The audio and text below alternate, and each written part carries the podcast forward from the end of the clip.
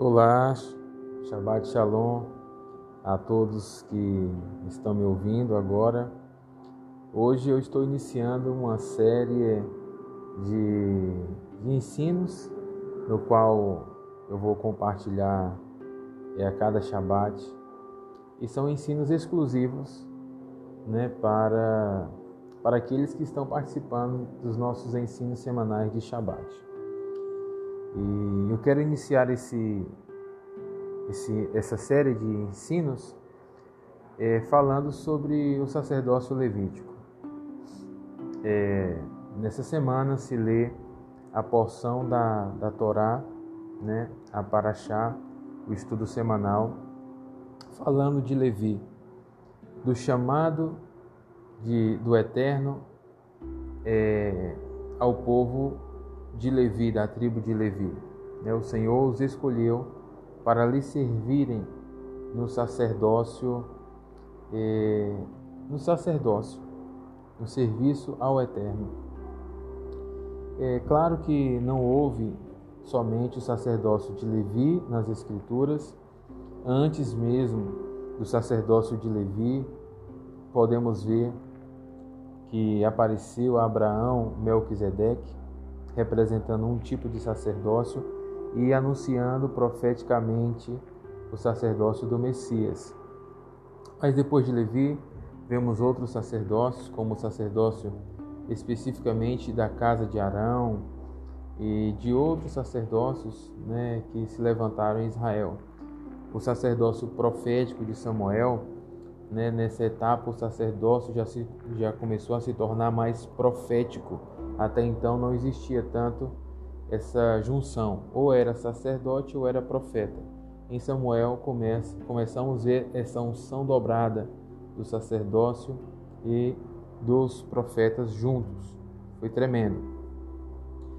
E depois, por último, tem o sacerdócio de Yeshua, do Messias. Mas eu quero começar primeiro estabelecendo um fundamento nesse ensino, nesta porção. Essa porção do estudo semanal é, de Levítico, né, que inicia o livro de Levítico, que no, no hebreu é Vaikra, ou Levítico, a palavra Vaikra, ou Levítico, significa ele chamou. Né? E isso fala de um chamado, de uma eleição, de uma escolha. A escolha do Eterno para que um povo se tornasse os seus servidores, os seus representantes no que se refere ao serviço sagrado, ao serviço santo. A gente vê como livros no Novo Testamento, o apóstolo Pedro falando de que nós somos povo eleito, né? nação santa, povo adquirido para o sacerdócio ao Senhor. É tremendo saber que Deus hoje em dia não escolhe somente aqueles que são da linhagem né, da casa de Levi, naturalmente falando. Todos aqueles que são chamados por Deus, eles são chamados a um tipo de serviço. Independente de qual função, de qual ofício, de qual cargo, né, todos têm um chamado a um sacerdócio pessoal com o Eterno.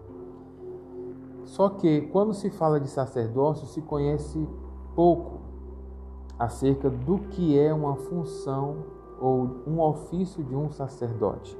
E para isso é importante entender e estudar um pouco do sacerdócio levítico, porque tudo isso é, são figuras, né, são sombras, né, são tipos e modelos que nos fazem entender né, com a liberdade que temos hoje, com a graça que temos hoje em Jesus, mas podemos entender os modelos né, do que foi construído no passado que nos servem hoje para estabelecer esses princípios dentro da nossa casa, dentro do, da nossa família, dentro do nosso é, contexto ministerial. Então hoje eu vou falar um pouco sobre as funções de Levi. O livro de Levi, de forma resumida, começa falando né, é, de que Moisés, juntamente com o povo, concluíram a construção do templo. Eles estiveram construindo um templo móvel após a saída do Egito, a caminho no deserto. Né? O povo, o Egito representou um sistema que escravizou o povo. Ou seja, representa o mundo, representa aquele trabalho, aquela vida de trabalho escravo que muitas vezes tivemos quando não tínhamos uma vida com Deus, vivíamos só para trabalhar, só para conquistar coisas materiais e não havia um propósito. Isso representa a vida do povo é, hebreu, né? e cada um de nós também, quando estávamos no Egito. E com a libertação do povo hebreu do Egito, a caminho do deserto, o povo ficou sem ter um serviço, uma ocupação, estava no deserto, numa total dependência de Deus. Por isso que deserto não somente significa escola, mas deserto também significa sem dono. Ou seja, Deus tirou o seu povo, Israel, debaixo das cargas, debaixo da, da liderança, da hierarquia né, social, empresarial, ministerial, todas elas podemos entender dentro desse contexto, que estava dentro do Egito, uma vida de escravidão, trabalhar, viviam para trabalhar e para suprir as suas necessidades e não para cumprir um propósito. Então, quando eles saíram ao deserto, eles se viam sem donos, não sabiam o que fazer, porque haviam se adaptado a que alguém lhes dissesse o que fazer. Né? Estavam adaptados a seguir instruções e não a pensar por si e não a buscar a direção no Criador. E o deserto foi essa escola de dependência, né, de sair de um modelo é, programado, de um padrão programado, para agora se adaptarem a um estilo de vida de buscar ao Senhor, de buscar ao Eterno e saber o que fazer diariamente e depender da provisão divina, depender dos cuidados né, e, e da direção divina para todas as coisas.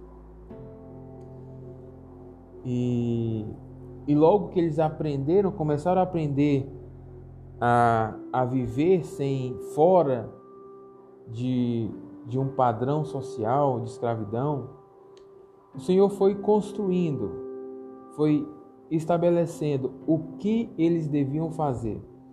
Porque não se trata só de deixar de fazer o errado, precisamos saber o que fazer, né? O que fazer. Por isso muitos mal interpretam a, os dez mandamentos, chamados dez mandamentos, né, que são dez palavras, que ali são as proibições. O foco não é as proibições, as proibições simplesmente eram um recordatório do que não fazer, mas eles com certeza também ouviam dos seus líderes o que fazer. Porque se ficamos focados só no que não pode, só no que não devo, eu posso viver refém né, de uma vida é, estagnada, aprisionada. Né? Isso muitas vezes é a linguagem da religião. Não pode isso, não pode aquilo. Tá, mas o que eu posso, o que eu devo? Né? Qual o propósito que eu devo seguir?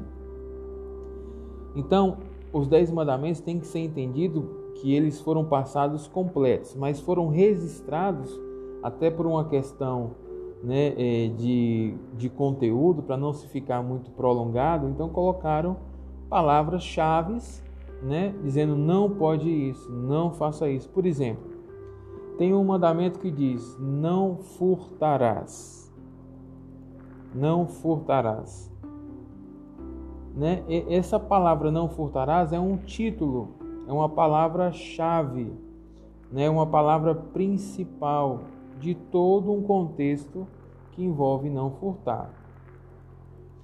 E o apóstolo Paulo, quando está ensinando né, a igreja em Éfeso, ele diz o seguinte: aquele que furtava, não furte mais. Ou seja, ele cumpriu o que não deveria fazer, ele ensinou o que não deveria fazer, mas ele trouxe uma maior clareza sobre o que fazer. Ele diz: aquele que furtava, não furte mais, antes trabalhe e compartilhe com quem tiver necessidade. Ou seja, o foco da, da instrução divina não é somente apontar o que não fazer, senão que também, e talvez isso é mais importante né, do que apontar o que não fazer, é apontar o que fazer, o que é bom fazer, o que, o que traz benefícios ao fazer. Então o apóstolo Paulo ele trouxe esse entendimento aos seus discípulos, dizendo: aquele que roube, não roube, aquele que roubava, não roube mais.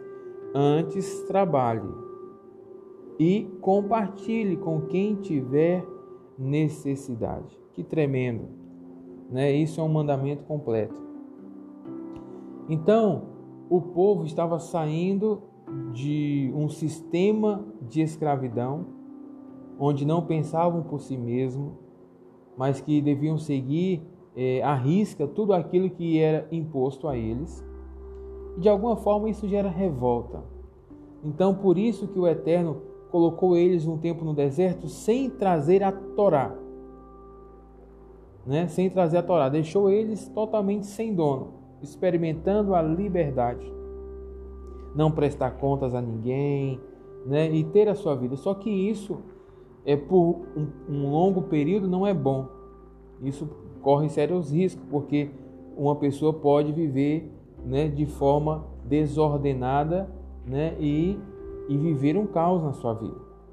Se destruir, porque não há limites, não há princípios, né, não há protocolos que, que têm o propósito de guardar e de apontar um propósito. Então, após o período de três meses, em média, né, que o povo havia saído do Egito,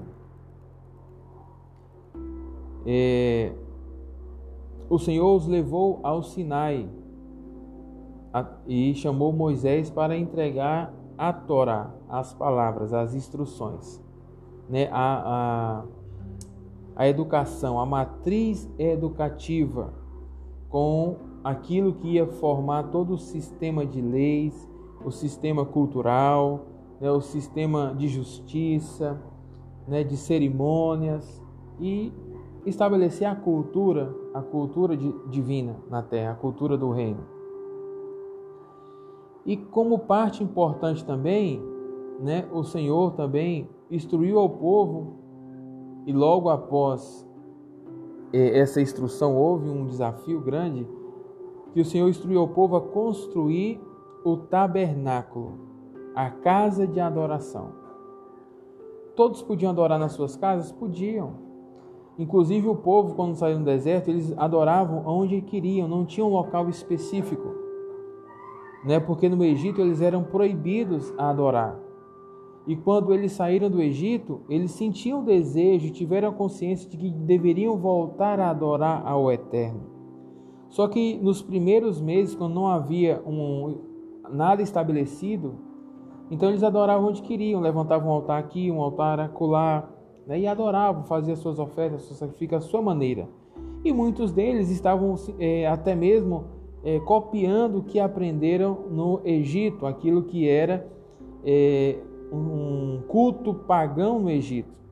Estavam sacrificando como se fosse sacrifício aos deuses egípcios, porque a maioria não havia ainda experimentado né, é, um serviço ao Eterno, como deveria ser feito.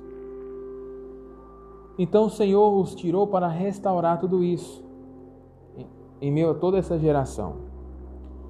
E quando o Senhor estava ainda entregando as instruções para ensinar como seria a adoração, como seria o viver na cultura do reino, os princípios, né, as, a, os preceitos, o povo já foi adorar o bezerro de ouro. Ou seja, estava sendo construído o tabernáculo, o templo, o lugar de adoração, mas o povo ainda estava querendo fazer a sua maneira. Então, por isso, o Senhor estabeleceu a casa de Levi, que foi o povo né, que santificou o nome do Eterno diante desse pecado de idolatria, dessa adoração ao bezerro de ouro, então eles foram escolhidos, foram eleitos. para cumprir esse chamado provisório, não eterno. Provisório. Porque o sacerdócio eterno é o sacerdócio de Melquisedeque, é o sacerdócio de Yeshua. Mas como estamos estudando sombras, fundamentos, né, é, tipos para poder entender isso mais profundamente, então o sacerdócio levítico foi esse primeiro, né, sacerdócio primeiro chamado a criar esse modelo, a estabelecer essas figuras básicas do que realmente significa um sacerdócio ao Senhor. Então, eh, o sacerdócio de Levi foi estabelecido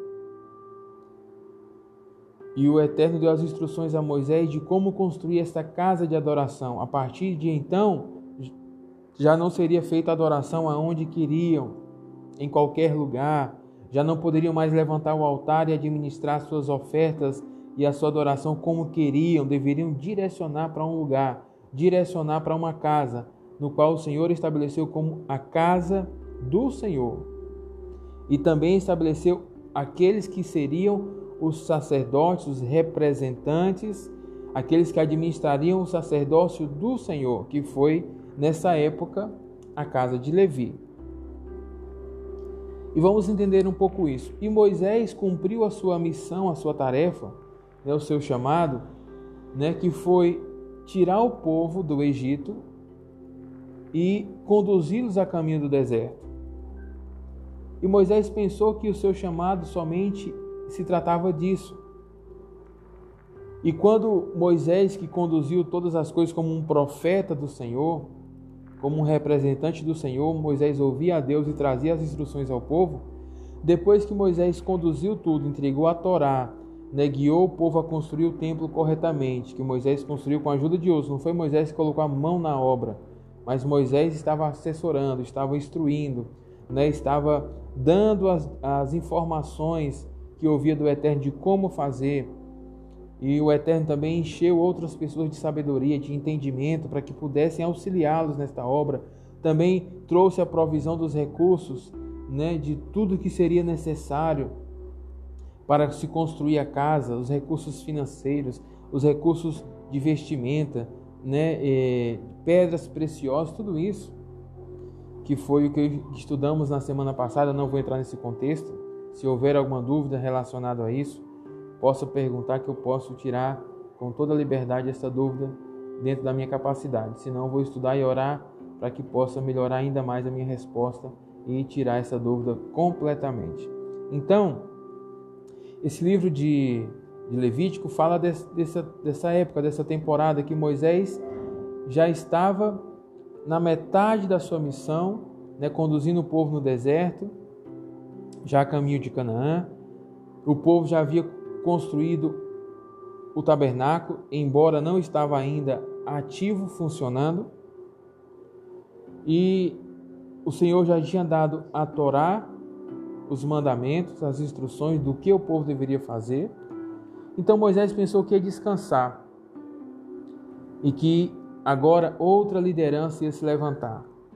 E o Senhor não disse: "Não, Moisés, você vai continuar guiando o povo", né? ainda a missão não acabou.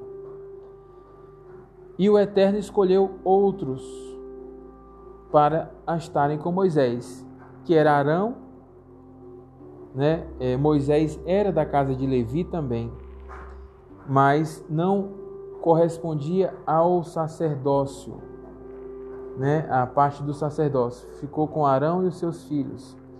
E também haviam os setenta sábios que foram escolhidos de acordo à instrução de Jetro, sogro de Moisés, para auxiliar no que se refere à educação, né, e à garantia dos direitos do povo dentro da, das instruções da Torá, né, o que deviam fazer a Torá cumprir.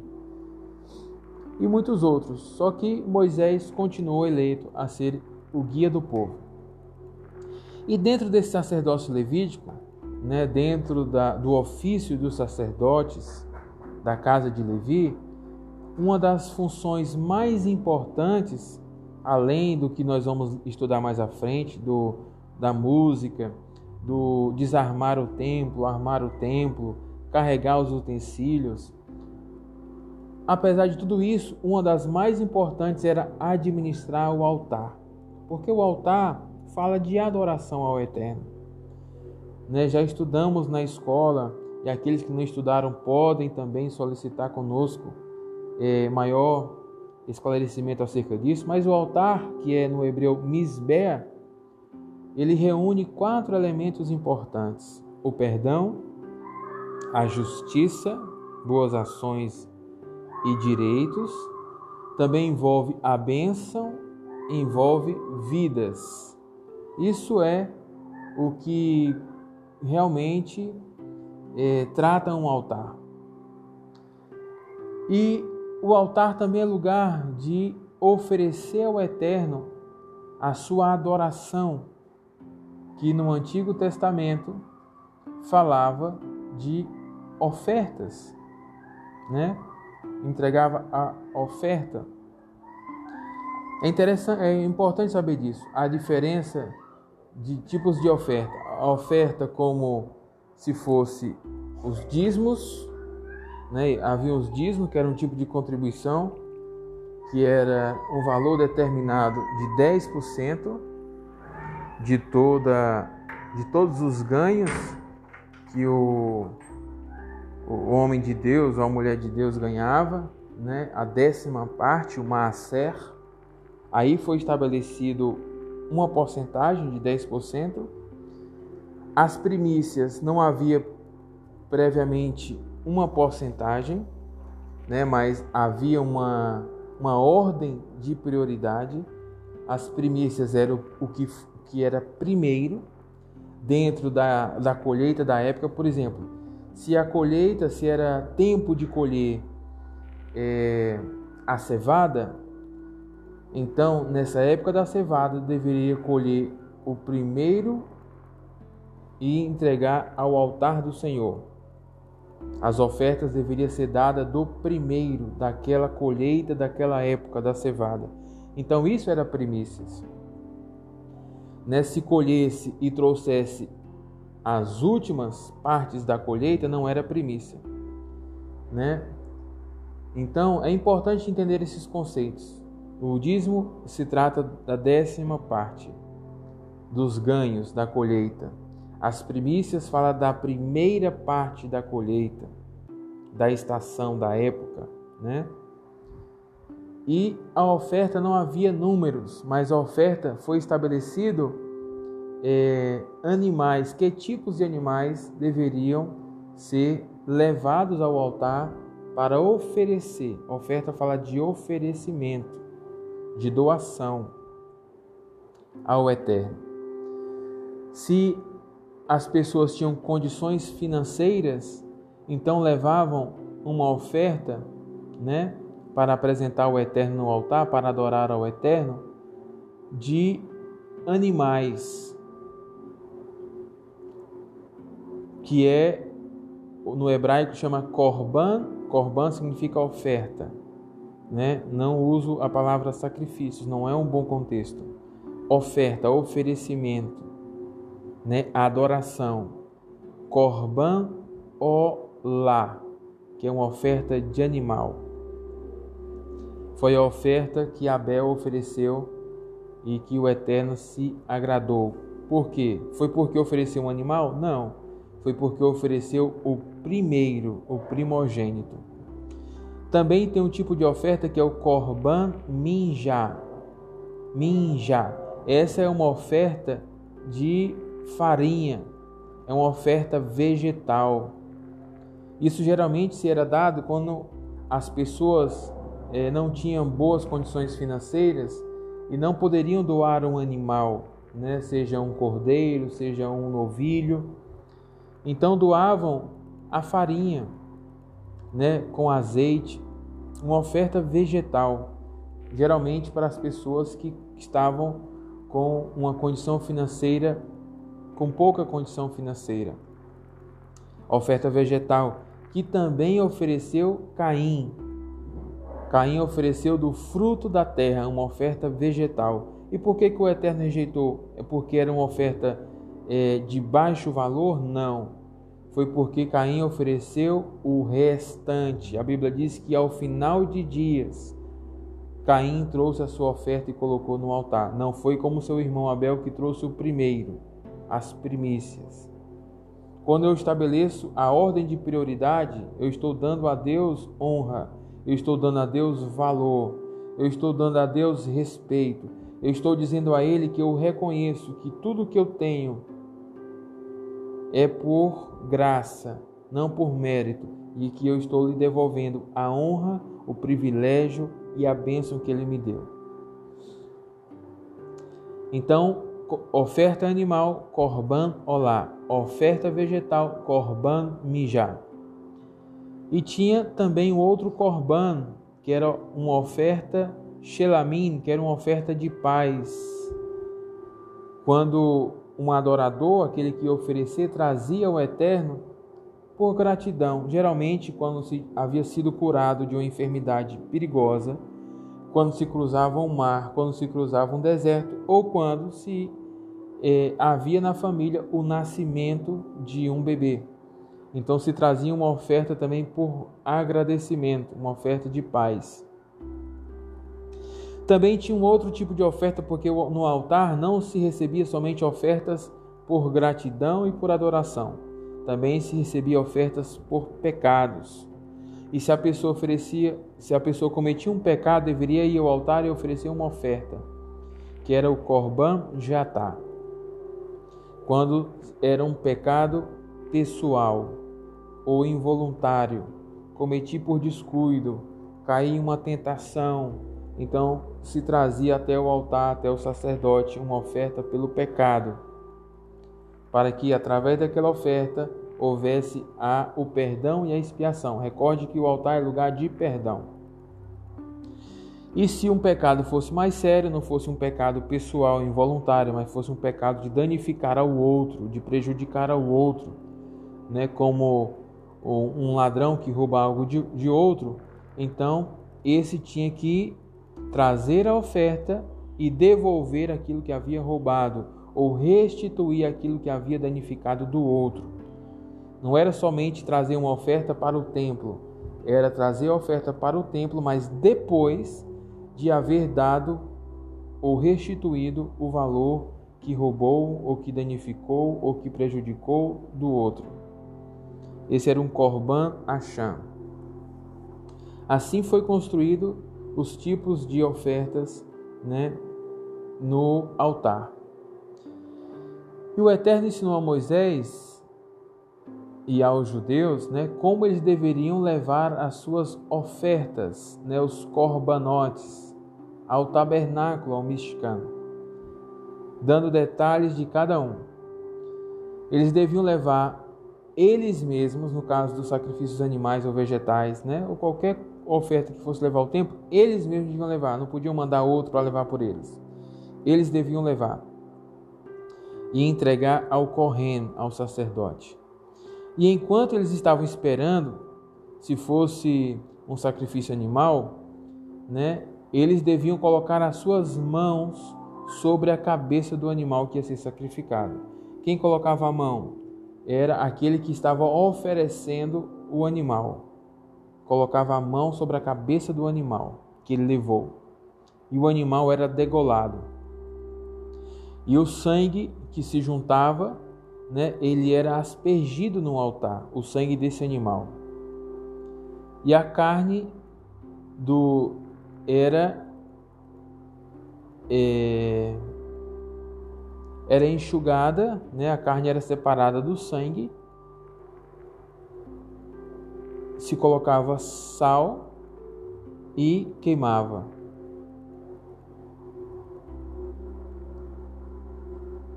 Mas nem todos tinham meios para oferecer um cordeiro ou um novilho então entregavam algo de menor valor, como uma, uma ave. Nesse caso, o procedimento era diferente, né? É, o, a pessoa que levava a ave, que seria, que deveria ser uma, uma pombinha ou um roli, ou rola, né? É, aquelas rolinhas ou pombas, a pomba deveria ser jovem e a rolinha deveria ser já adulta. E nesse caso, o procedimento era diferente. A unha do sacerdote deveria degolar o, a ave para receber essa, esse sacrifício, essa oferta. E a diferença entre um animal que oferecia um rico, que era um animal de grande porte, para um animal de pequeno porte que oferecia um pobre, é que o animal que oferecia o rico levava muito tempo para a cerimônia ritualística do sacrifício.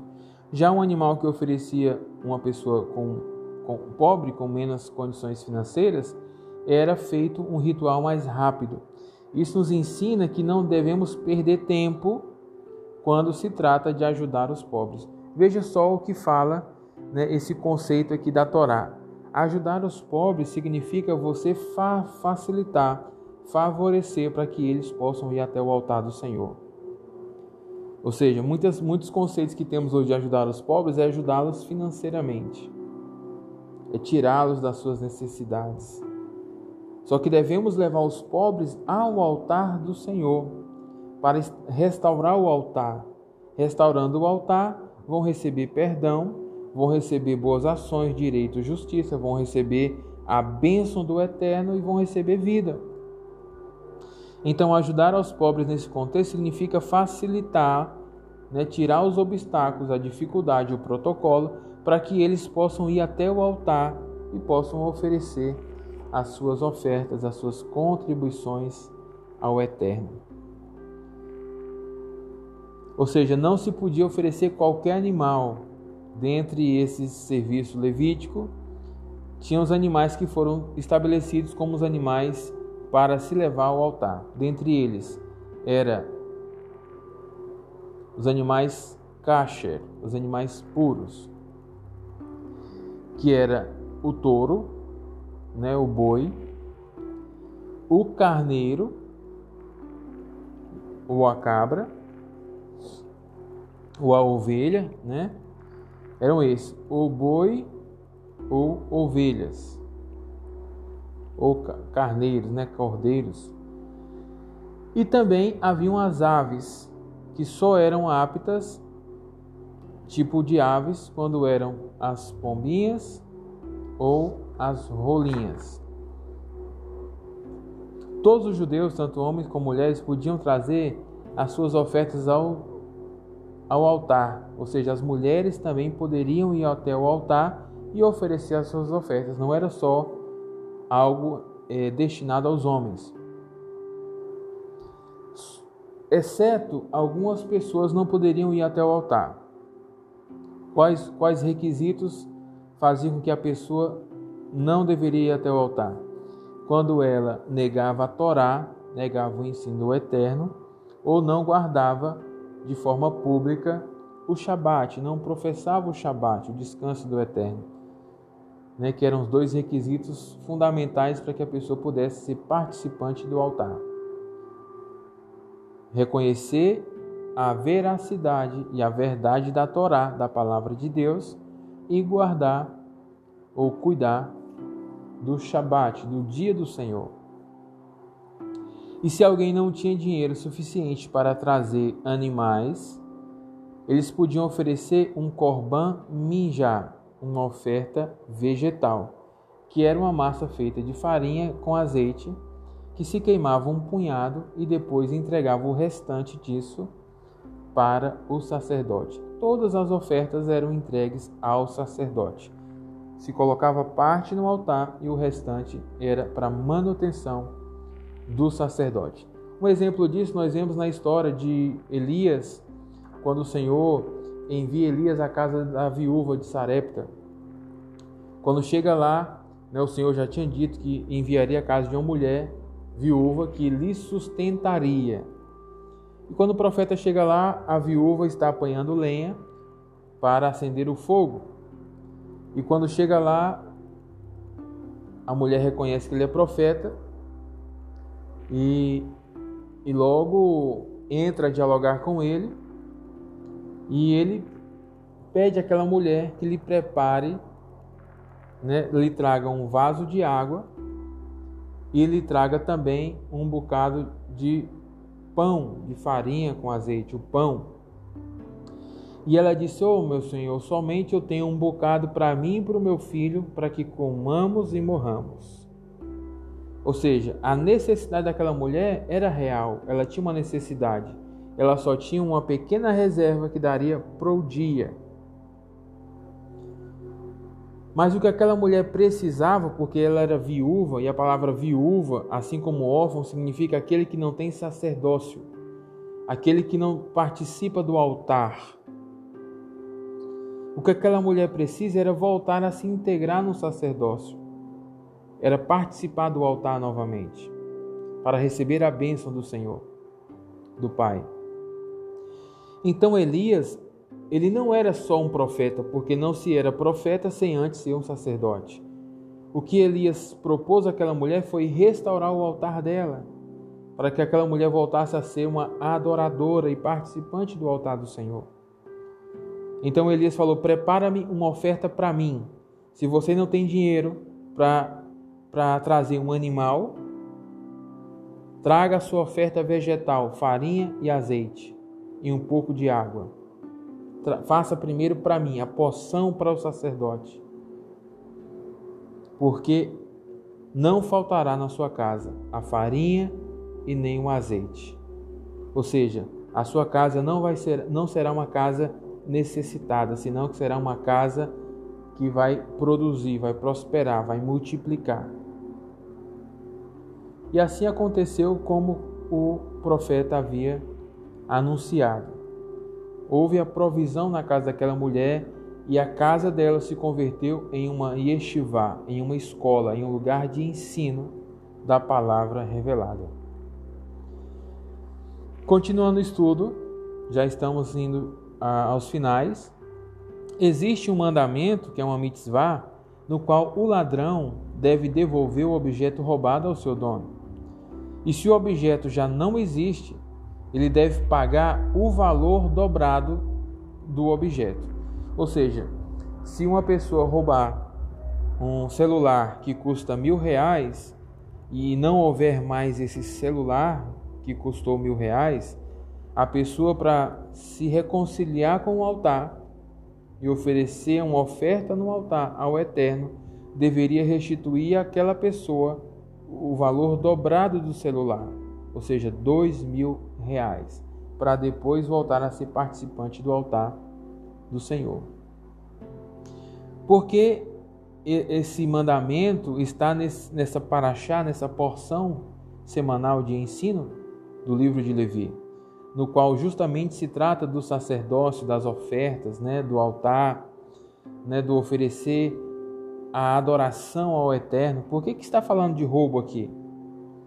Para ensinar as pessoas que o Eterno não se agrada de roubo, que uma pessoa pode roubar algo e depois pode oferecer ofertas a ele. Ele não se agrada disso, porque de alguma forma o que estaria sendo oferecido era de origem de roubo e não de uma de algo limpo, né, de algo que realmente expressaria a adoração ao Eterno.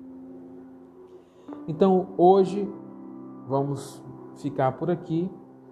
Falei sobre é, a função dos sacerdotes, trazendo aqui uma recordação do sacerdócio levídico, das ofertas, do altar, do que era oferecido, e entendendo que hoje nós temos muitas formas de adorar o Pai. Não preciso levar um animal ao templo para adorar ao Pai, não preciso levar um animal ou uma oferta vegetal, se eu tenho pouco recursos, para entregar para, as minhas paternidades, a cobertura, né, meus líderes, aqueles que representam o sacerdócio na minha vida. Não é necessário levar propriamente isso, né, mas existem outras formas de que possamos adorar ao Pai. E a forma de adorá-lo que ele mais mais lhe agrada é obedecer. Obedecer a sua palavra, obedecer ao seu espírito, obedecer a sua voz. O Pai tem mais tem mais prazer na obediência do que no sacrifício. O que é sacrifício? É quando fazemos as coisas com pesar, por obrigação. Isso é sacrifício, isso não agrada a Deus. Né? Devemos fazer as coisas por alegria, por gratidão. Né? Por isso que hoje os judeus não tendo mais o seu tabernáculo físico, né, já não fazem mais sacrifícios animais, mas continuam fazendo sacrifícios, né, que não é sacrifício, mas é ofertas de adoração, é, investindo no reino, investindo nos representantes do reino, né, ajudando ao próximo, né, edificando este reino que é real, esse reino que é real, né, é, investindo na educação do reino, para que mais pessoas possam conhecer ao Eterno. Então é tremendo. E além disso, investindo para que vidas sejam curadas, sejam restauradas, sejam libertas do poder das trevas, né, do domínio do Egito e tantas coisas. Precisamos é, saber a que reino estamos participamos, né, para que possamos edificar este reino sermos participantes do reino, edificar este reino, construindo esta visão do reino. Isso é muito importante. E isso é, vai acontecer quando aprendermos a linguagem do sacerdócio, sermos guiados, sermos instruídos por aqueles que o Pai estabeleceu sobre as nossas vidas para nos ajudar a crescer na nossa vida de fé, na nossa vida de adoração e de intimidade com o Pai. Então encerro por hoje essa porção de hoje desse Shabat. Até a próxima semana. Né? E qualquer dúvida vocês podem me escrever, podem perguntar, eu farei o possível para atendê-los. Shalom, shalom, ou melhor, Shabbat shalom, e que possam ter um excelente sábado, um excelente desfrutar em família e um dia de renovo para mais uma semana pela frente de vitória, em um nome poderoso de Jesus. Abraços.